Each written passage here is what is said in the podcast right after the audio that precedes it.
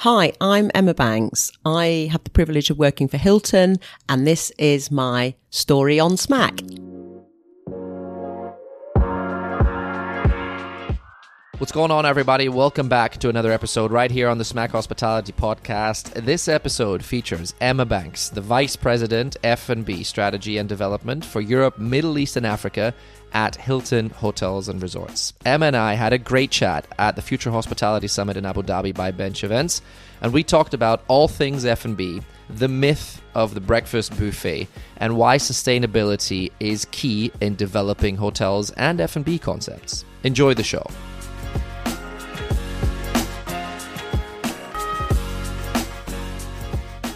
All right. Um, Emma, welcome to Smack. Thank you for being here. Thank you for taking some time out of your calendar. The Future Hospitality Summit is around the corner. Started yesterday already. It's great to see you. Um, when I did some research, and I'll start with a very easy question, and and uh, the the people listening at home will be surprised that I do did some research in the first place. But uh, for this occasion, I did, um, and I and I wanted to ask first and foremost about um, before we touch on your career about the, the whole F&B scene and obviously uh, any any you know any Google result that comes up with your name is usually surrounded by you're you're probably one of the most influential people in the F&B world. Certainly I know I know. Listen that's Thank what you. I that's what I that's what I read. Um, so tell me uh, I mean in your in your own um, perception how's F&B doing? Just straight up how, how do we feel about F&B? Is it is it on the rise? Is it as important as ever? Has it gotten more important the past couple of years? Because and I'm and I asked this for a very deliberate question because um, when I walked into the event yesterday, it, it felt like F&B was much more on the agenda than perhaps it previously has been the past couple of years. And I guess this is not just for this event, but in in general. Am I correct in assuming that? Has it gotten more on the agenda, if we want to put it that way? Yeah, um, well, the short answer is yes, but I'll um, quantify that a little bit. So, is F and B on the rise? Well, first of all, I like to call it F and D, um, and the reason I like to call it F and D is uh, myself and my team. Uh, we firmly believe in speaking the language of the listener and um, the consumer, the customer, the guest would t- refer to food and drink. Yeah. Um, F and B is an industry term, and it's very much uh, if you Google, talking of Google, if you Google food and beverage, you tend to get industrial, manufacturing, off trade businesses. Whereas if you Google food and drink, you tend to get restaurants and bars. Yeah. Um, we're probably a lone voice in this at the moment, but um, yeah, I always refer to it as food and drink. Um, the it is. You're absolutely right. Uh, good observation. We're at the hospitality summit here in Abu Dhabi, as as as you mentioned, and um, in the time that I've been working, I transitioned um, sort of ten years ago Yeah. from independent uh, restaurants and bar sector into hospitality, running food and drink restaurants and bars. Um, sort of five years with Jumeirah and now just come up to five years with, with Hilton hotels and resorts.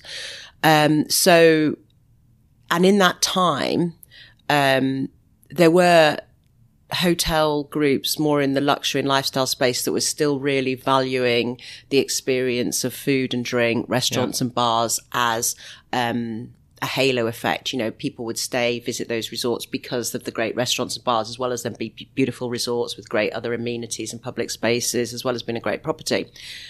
Um, and there was, you know, a real feeling that maybe some hotel groups or owners uh, would always breakfast is absolutely integral to a great stay. You know, breakfast has always been a massive focus for the hospitality business, but Yeah.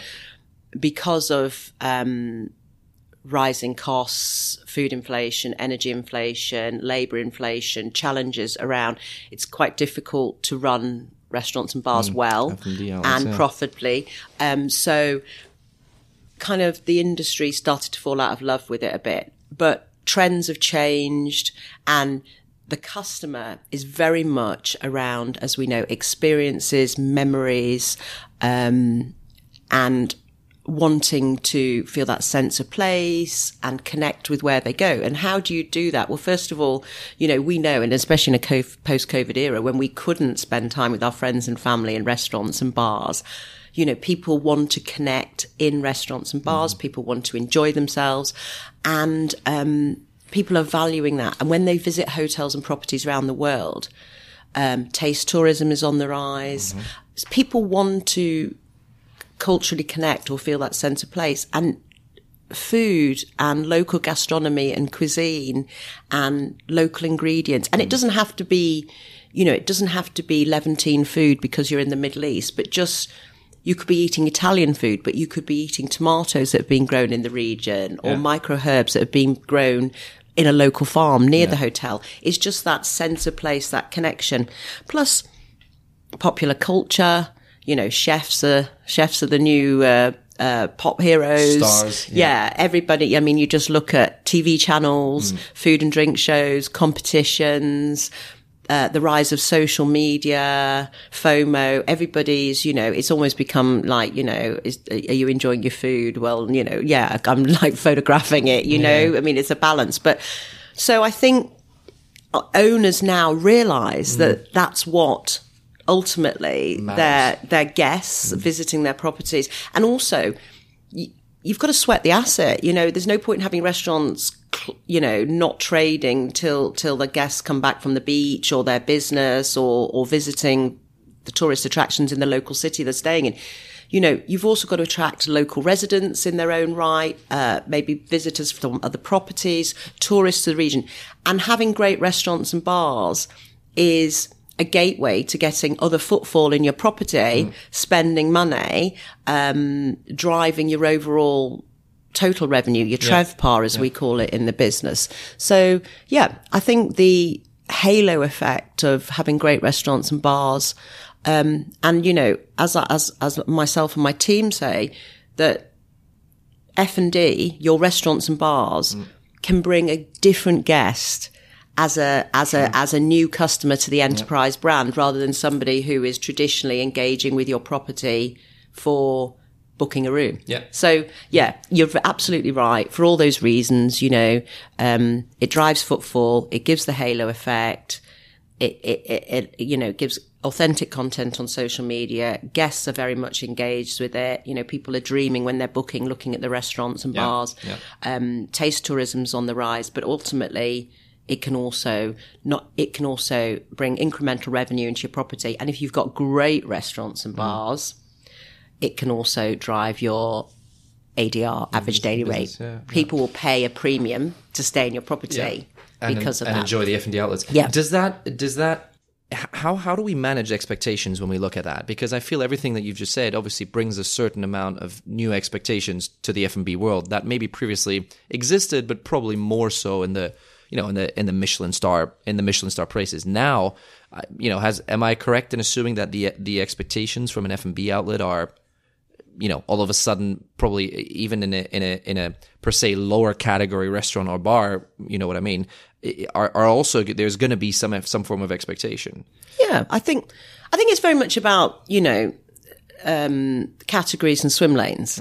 So you know where you've got um, focus service properties, um, you know they have um, sort of brand standards, you know, Yeah. and and the guests knows and comes to expect what they want. And it, it has to be best in class for that that type of category of property. So you know at hampton we're famous for the hamptonality experience but we're we're super famous for that brilliant breakfast waffle you know? Mm-hmm. And and that's what guests expect and that needs to be delivered to a great standard. Yeah. nobody is going to go and expect a michelin star restaurant to be open in that property you know? It's- so it's it and it in in our full service properties our hiltons for example or curios um sometimes we have um very good for good quality full service uh restaurant experiences Yeah. but then sometimes we will have award winning um restaurants in there such as um uh, our Hilton Costabella resort in, in, in Croatia, for example, we have, um, a Michelin star. We actually have the youngest Michelin star restaurant there at our restaurant and bar, um, there. So it's very much, um, Nebo restaurant and bar. Sorry, the name just evaded me then. But, um, I think, and then as you go into the luxury and lifestyle properties, that's where people expect to see, you know, the Michelin, the Gault Millau, world's 50 best. Um, and those awards, as we say, they can garner that, that halo effect and people wanting to visit there.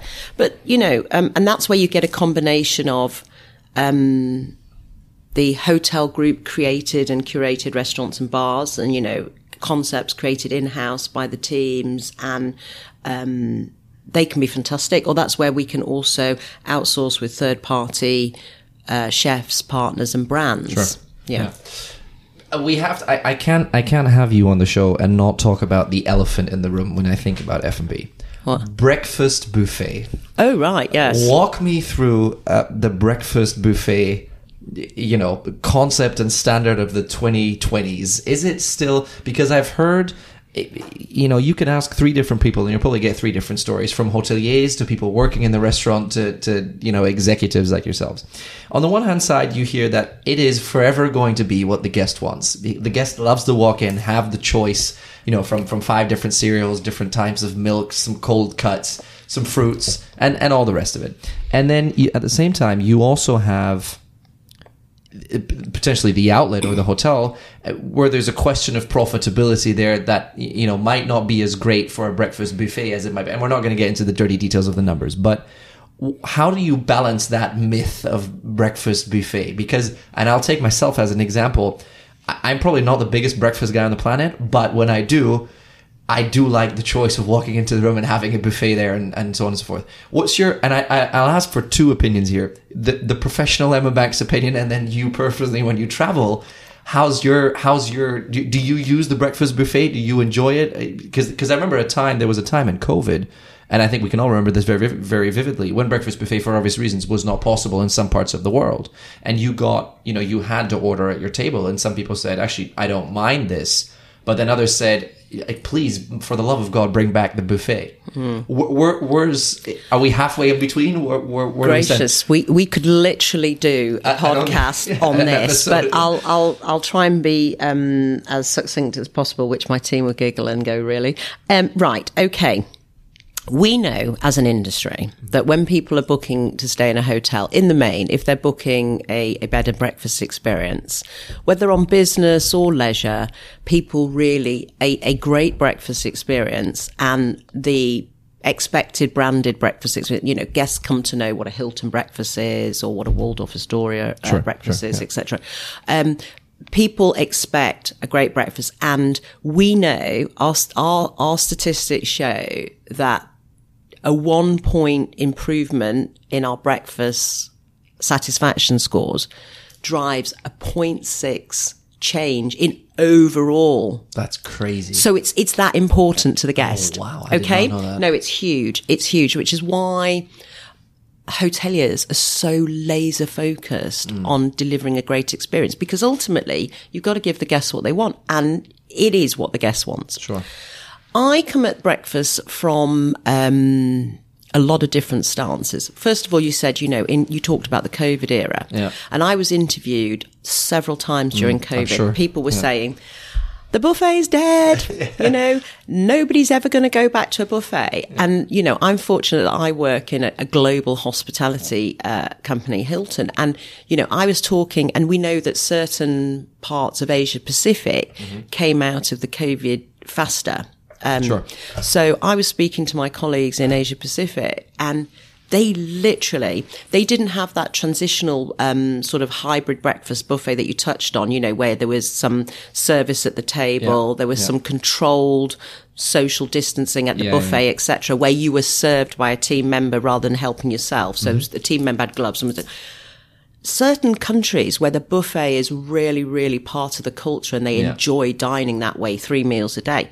They went straight back into it. They didn't even have that transition. Mm. Yeah. So when I saw that, I was kind of like, culturally, they have like immediately moved back to the buffet. So it, it, it reinforced my, my belief was that we would return to the buffet and I'll, I'll say why. And I will talk also about why I have this love hate with the breakfast buffet as well from a personal perspective, Yeah. which is what you wanted.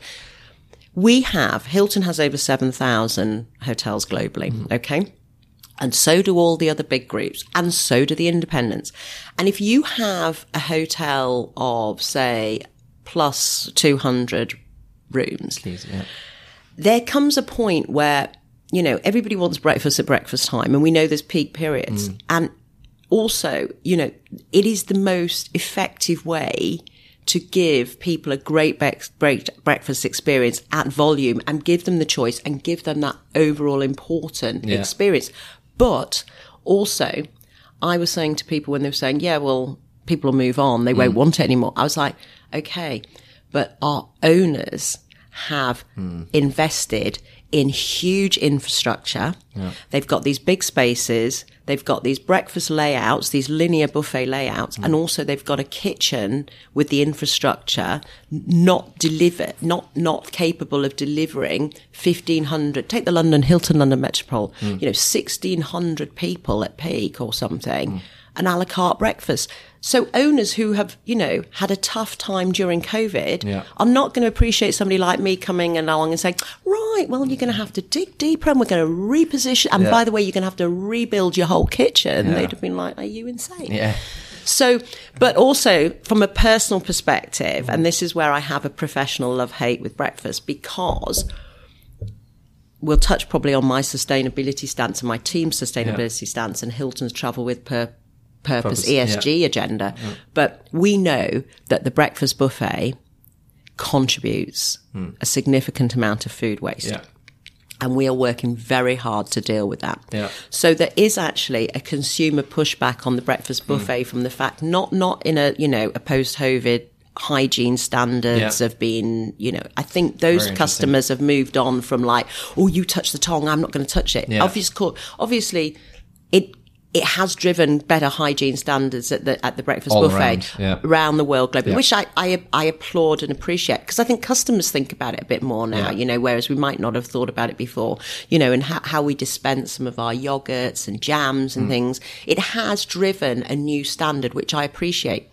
But what it also has done is um, gone. It's made us individually portion more Mm-hmm.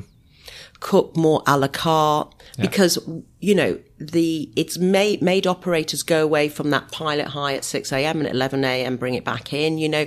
It's kind of given that better experience for guests more individual portioning because that allows for hygiene. But also that has started to have the effect of reducing waste Sure. because you're putting less out Yeah. in more individual portions. So it reduces waste but also hotels are, are especially in the luxury and lifestyle they're moving to a hybrid buffet again you know they're having some assisted tables uh, people come around with sharing baskets but then also you order a certain element a la carte i think also we're now uh, in designing the breakfast buffet we're moving away from this sort of long linear cafeteria format Mm. Yeah, to yeah. more stations Okay. which allows for more a la minute cooking which reduces waste but the Yeah. guest still gets that great fresh experience and that treat of ordering what they want you know their eggs done how they want so but i think the challenge we've got around breakfast is More working working Yeah. with and and you know we're just about to um, launch our our green breakfast trial here in the UAE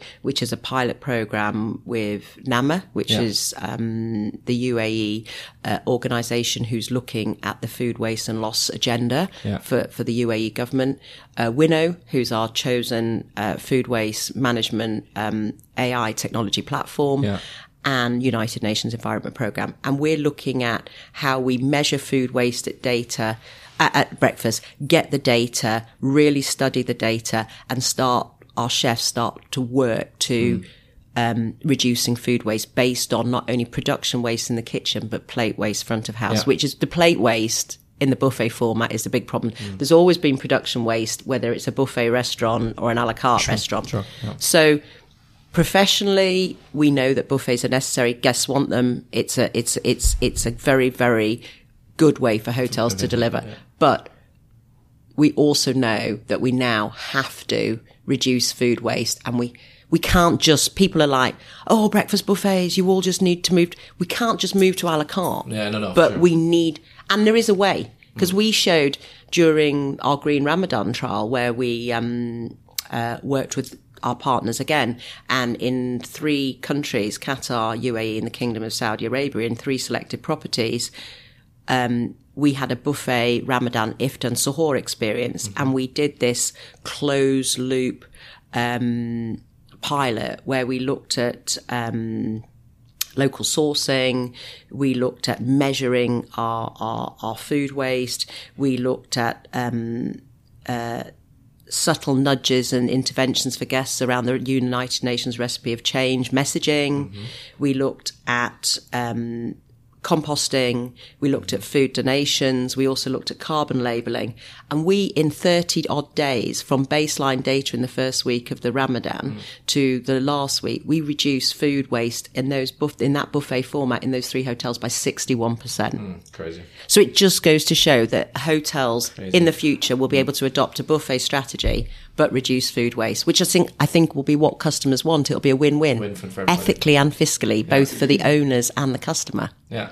So while while we're on the topic, let's talk about let's talk about sustainability because I you know for for better or worse, it's you know it's been it's been around the industry for a while now, and I feel like sometimes we need to clarify exactly you know just how important it is to to for for various reasons. Revenue for starters, there is I think there is an element of revenue there. I think everybody can agree on that. It's not just nice to have for the customer anymore. I think there's more to it, and probably more so in F and B than just talking about single use plastic because I because I feel like that's kind of the you know the elephant that's been dragged around the village a little bit and you know to show and tell oh we're doing something. Okay that's nice and great and you know appreciate that but there's more to sustainability than, than single use plastic. Oh gosh. And and you know and and, and especially in in F&B tell me two things Emma. Number one how close are we to being and I guess it's a big question but I'll throw it out there anyways. How close are we being to sustain to being sustainable in, in, in the hospitality industry or how far away are, are we you know is the, and I think there's an honest answer there not just Hilton but but you know as an industry I think there's there's there's a question there and then secondly specifically for the F&B industry do you feel like the F&B part of hospitality is easier to become more sustainable? Is it easier for that part to become more sustainable, more complicated, or is it just as complicated as everywhere else in the mm. industry? Mm. Great question. Well, First of all, I think you're absolutely right. Just, you know, I, am I'm, I'm, you know, uh, now very, very much uh, quoted um, on, on saying the future of hospitality is sustainability because mm-hmm. I, I tend to be invited to talk. I give, get given the privilege of being able to talk about our food waste initiatives, our local sourcing initiatives, sure. which fit, which very much integral to Hilton's Travel with Purpose ESG agenda. So Hilton, um, as a global operator, um, we are um, signed up to the Paris Agreement. Mm. We are committed uh, with scientific, science-based targets to a net zero future. Yeah. Um, at present, Hilton hasn't committed to an exact date. We've got targets. And we are working towards a net zero future. Yeah. Now, um, and in line with the SD, UN SDG goals. Um, so, but you're right. Food and drink can play a huge part in that. Um, we we um, can work on sustainable sourcing, responsible sourcing, local sourcing uh, by um, looking at supporting the communities that we operate in by sourcing locally, giving guests what they want, local flavors and cuisine, and um, reducing carbon emissions through uh, logistics and transportation. It also local sourcing also allows for a reduction in food waste because obviously it's sourced closer to the hotel, which yeah. means it's going to be fresher, which will last longer. But also um, through our reduction of food waste, because your listeners may know, but you know, food waste contributes to a third of um, global carbon emissions. Uh, and if it was the um, if it was a country, it'd be the third biggest polluter in the world. Sure. Okay, so um, I think, yes, sustainability is really important. It's not a nice to have, as you said, because it's critical. We are at code red. You know, yeah, climate change is yeah. code red for humanity. Let's be clear. Yeah. You know, and I'm also quoted on saying there is no time to waste. Mm. And I mean, there is no time to waste, but also this is no time to waste, as in food waste. Um, so it's absolutely critical because guests are looking for it. So it, it, even if you, even if you, you know, whatever your sustainability stance, you know, your guests are looking for it. So, you know, it's something that's going to drive the attraction mm. of your property sure. or your restaurant. Um, but also we know that there's a real challenge on recruiting top talent, you know, and there is a real battle to get top talent to work in your hotel, your restaurant, your bar. And, um, we know that the younger generation and people coming joining the hospitality uh, workforce are very engaged and rightly so mm. because they're inheriting this situation. They are very much engaged. They want to work for companies that have got transparent, fact based accountability around sustainability. Is it easier in food and drink? No. Mm. Um, we, you know, we, we can't just sort of like switch light. I know, I know. God bless my engineering colleagues. They'll be like, it's not quite that easy, just switching light bulbs. But you know, we we've got to, you know, you've got chefs mm. who have worked for hundreds of years with, you know, uh, certain techniques, mm. gastronomy, and now, but I'm so proud to say that I do think the chefs in in my team are the true heroes of the story because they're now learning it's almost becoming a badge of honor in, in, in, in gastronomy. I'm so pleased to see it mm. led by some celebrity chefs that, you know, they're using, you know, we, we, we talked about root to shoot, nose to tail, but no, no, they're using every element mm. of a root vegetable yeah. and showing different cooking techniques, hydrating, using, and, um, uh, there's a real skill set now and admiration in in in vegan and vegetarian cooking because it's harder to get the flavors mm. and the texture and that umami profile. So there's this almost this shift in gastronomy to um, and and you know I've heard some of our executive chefs talk about this paradigm shift that when they've started to work on these pilots, this green Ramadan yeah. and most recently this green breakfast, there's this paradigm shift, not only in their mindset, but that of the team members. And then you start to find the whole hotel team gets engaged with it, which is great because we start to look at measuring our food waste in the staff cafeterias. But once you get the hotel teams engaged with it, they start talking to the guests. Sure. So you start engaging the guests in it. So it's that, that's, it's that self-fulfilling prophecy. It's that virtuous circle to get mm. in, you know, you get, you get, you drive the chefs, you drive the team members, they talk to the guests. But it's not easy. Mm. You know, you're talking about new gastronomy techniques. It is, you know, we had to work really hard over the last few years to move from our traditional, you know, big conglomerate supply chain, you know, um, imported, pro, you know, because we would buy volumes and volumes and sure, volumes sure, from traditional yeah. suppliers. And we had to work very hard um, to find niche local suppliers because naturally we've got due diligence, we've got processes, we've got commercial responsibilities to our owner. So we were very fortunate. Our Hilton Supply Management team here in the UAE, for example, we started to work with an agri-tech company called Fresh on Table, who, you know, in our first year in 2022, we committed here in the UAE to buy 350 tons of local produce. We actually bought 456. This year, in year two, we're going to buy 700 tons. Mm. So the chefs came on a journey, you know, and we were fortunate. You know, there was sometimes my senior director of culinary, Sebastian, had to kind of have a conversation with the chef and say, listen, you were moaning about that product before when it was imported. So, you know, calm down. And actually, I have to say, hats off to the local farmers here in the UAE. The quality of the produce through mm. the agri-tech, uh, the the exploding agri-tech uh, biz, uh, industry here is incredible. We're starting to source locally in Qatar, in the Kingdom of Saudi Arabia. Yeah. In the UK, we're at 64% local produce. In the Netherlands, 64%. Our basket in Spain and Portugal is increasing. So I'm looking at increasing our local basket in line with the operators, the hotel teams, and our Hilton supply chain. So it's not easy. Mm. It's about changing attitudes, changing culture, changing ways of working. But I think once you explain why would you know we talk about the Simon Sinek why I, you know the, my team over the last couple of years I'm really fortunate. My leadership team are hugely engaged around it. You know, um, for them, it's a passion project. Sustainability is really important. A lot of them are mum and dads as well. They've mm. got young families. Sure. Makes a people difference. People feel, you know, as a human being, people feel an ethical responsibility about it. And I'm fortunate. You know, I work you know, in a, in a, in a big global operator and, you know, the decisions we make have big volume impact and sure. we're, we're able to drive a seismic industry change. Mm. Thank you for those insights, Emma. I, there's there's something else I need to talk to you about, and that's obviously the, the, whole you know your career because it's been quite a remarkable one, if you don't mind me saying so. Thank you. Um, so I, I, I did want to, and I and I read somewhere in an interview um, that you aspired to be a criminal pathologist at some point growing up. So yeah. I wonder where did it all go wrong, Emma?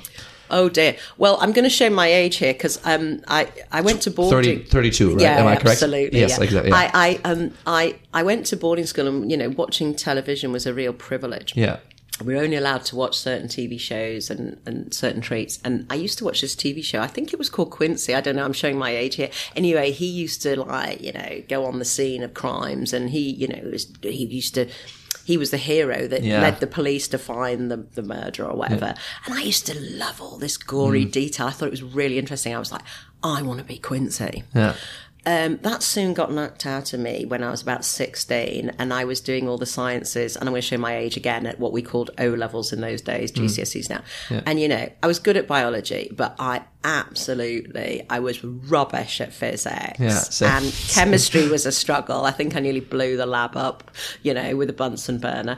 Um, I enjoyed biology, you know, and Yeah. dissecting and all that, but I, that was the only science I was good at, Mm. and maths. Mm, I was a, I was much better at the arts. You know, I excelled in English literature and language. So, um, I realised sadly that I wasn't, I wasn't gonna didn't happen. have Yeah, the okay. grey matter for Quincy. And I, I, I, I went to university. I studied English and media studies, interestingly, Mm-hmm. uh, did a combined. And then um, I, I, I went on the graduate, what was the graduate milk round at the time, got a job in telecommunications, um, got a job in contract management resourcing. Neither of them resonated with me Mm. at all.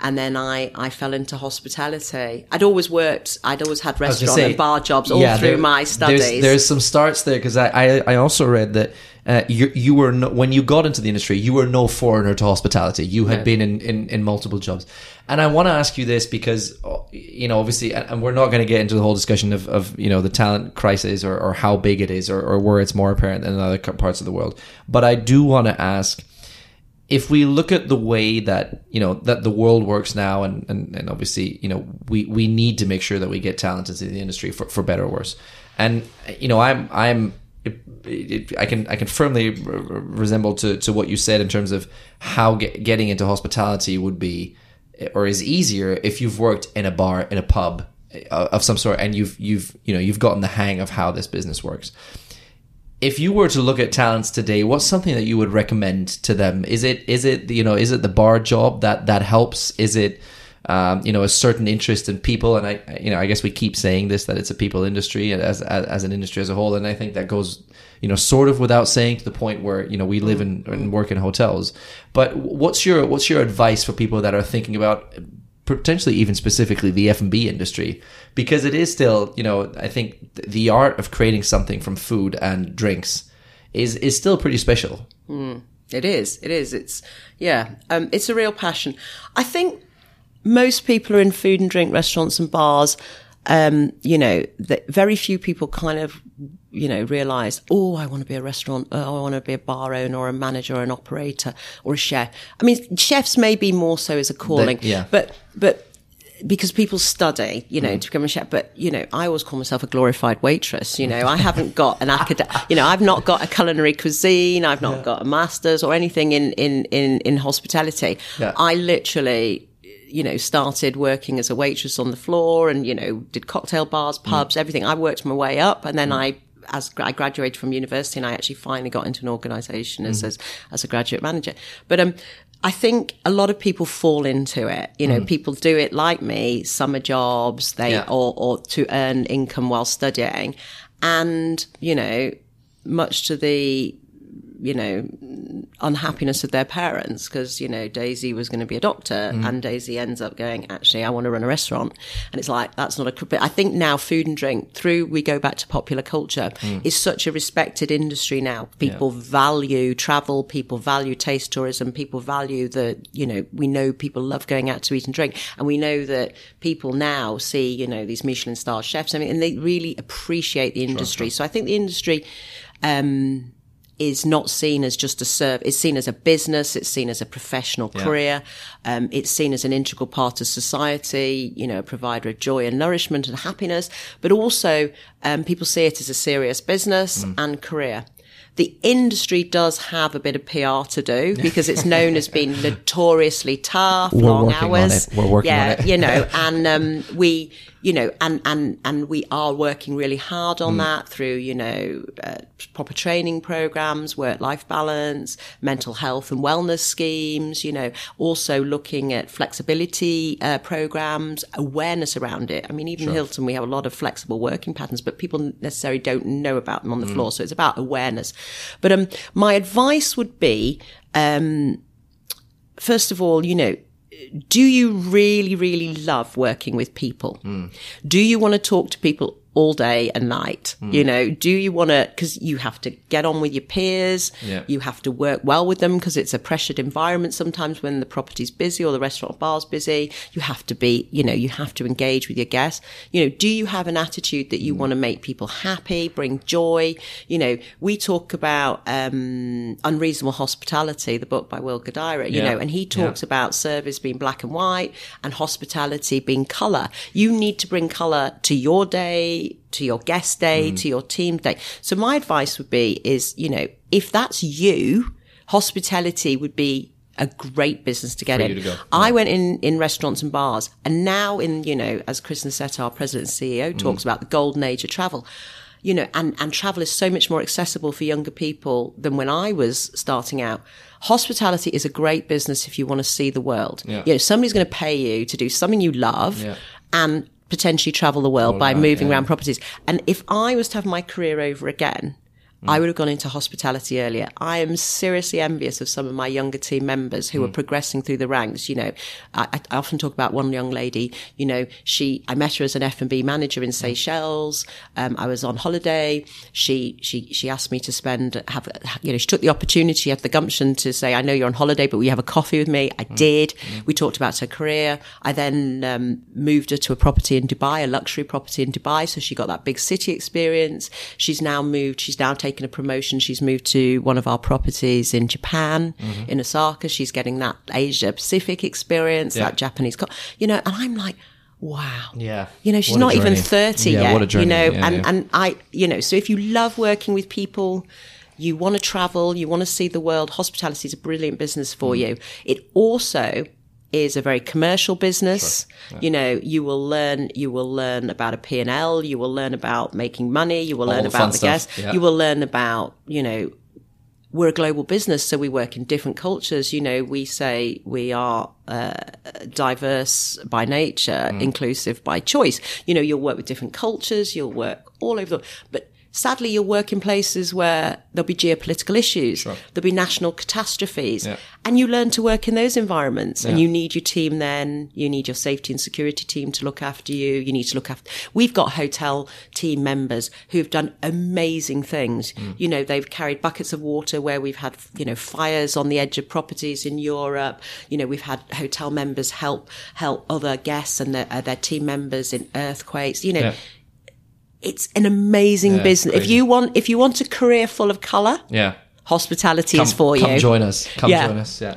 Emma, listen, just like that, almost 40 minutes have passed. It has been an absolute breath of fresh air. We Thank have a, you. We have a tradition here on Smack. Um, at the very end, I usually ask three or four very short questions. Oh, I'll be short. with, with a request with a request for a short answer. Okay. Uh, and these are and these are some very very easy ones.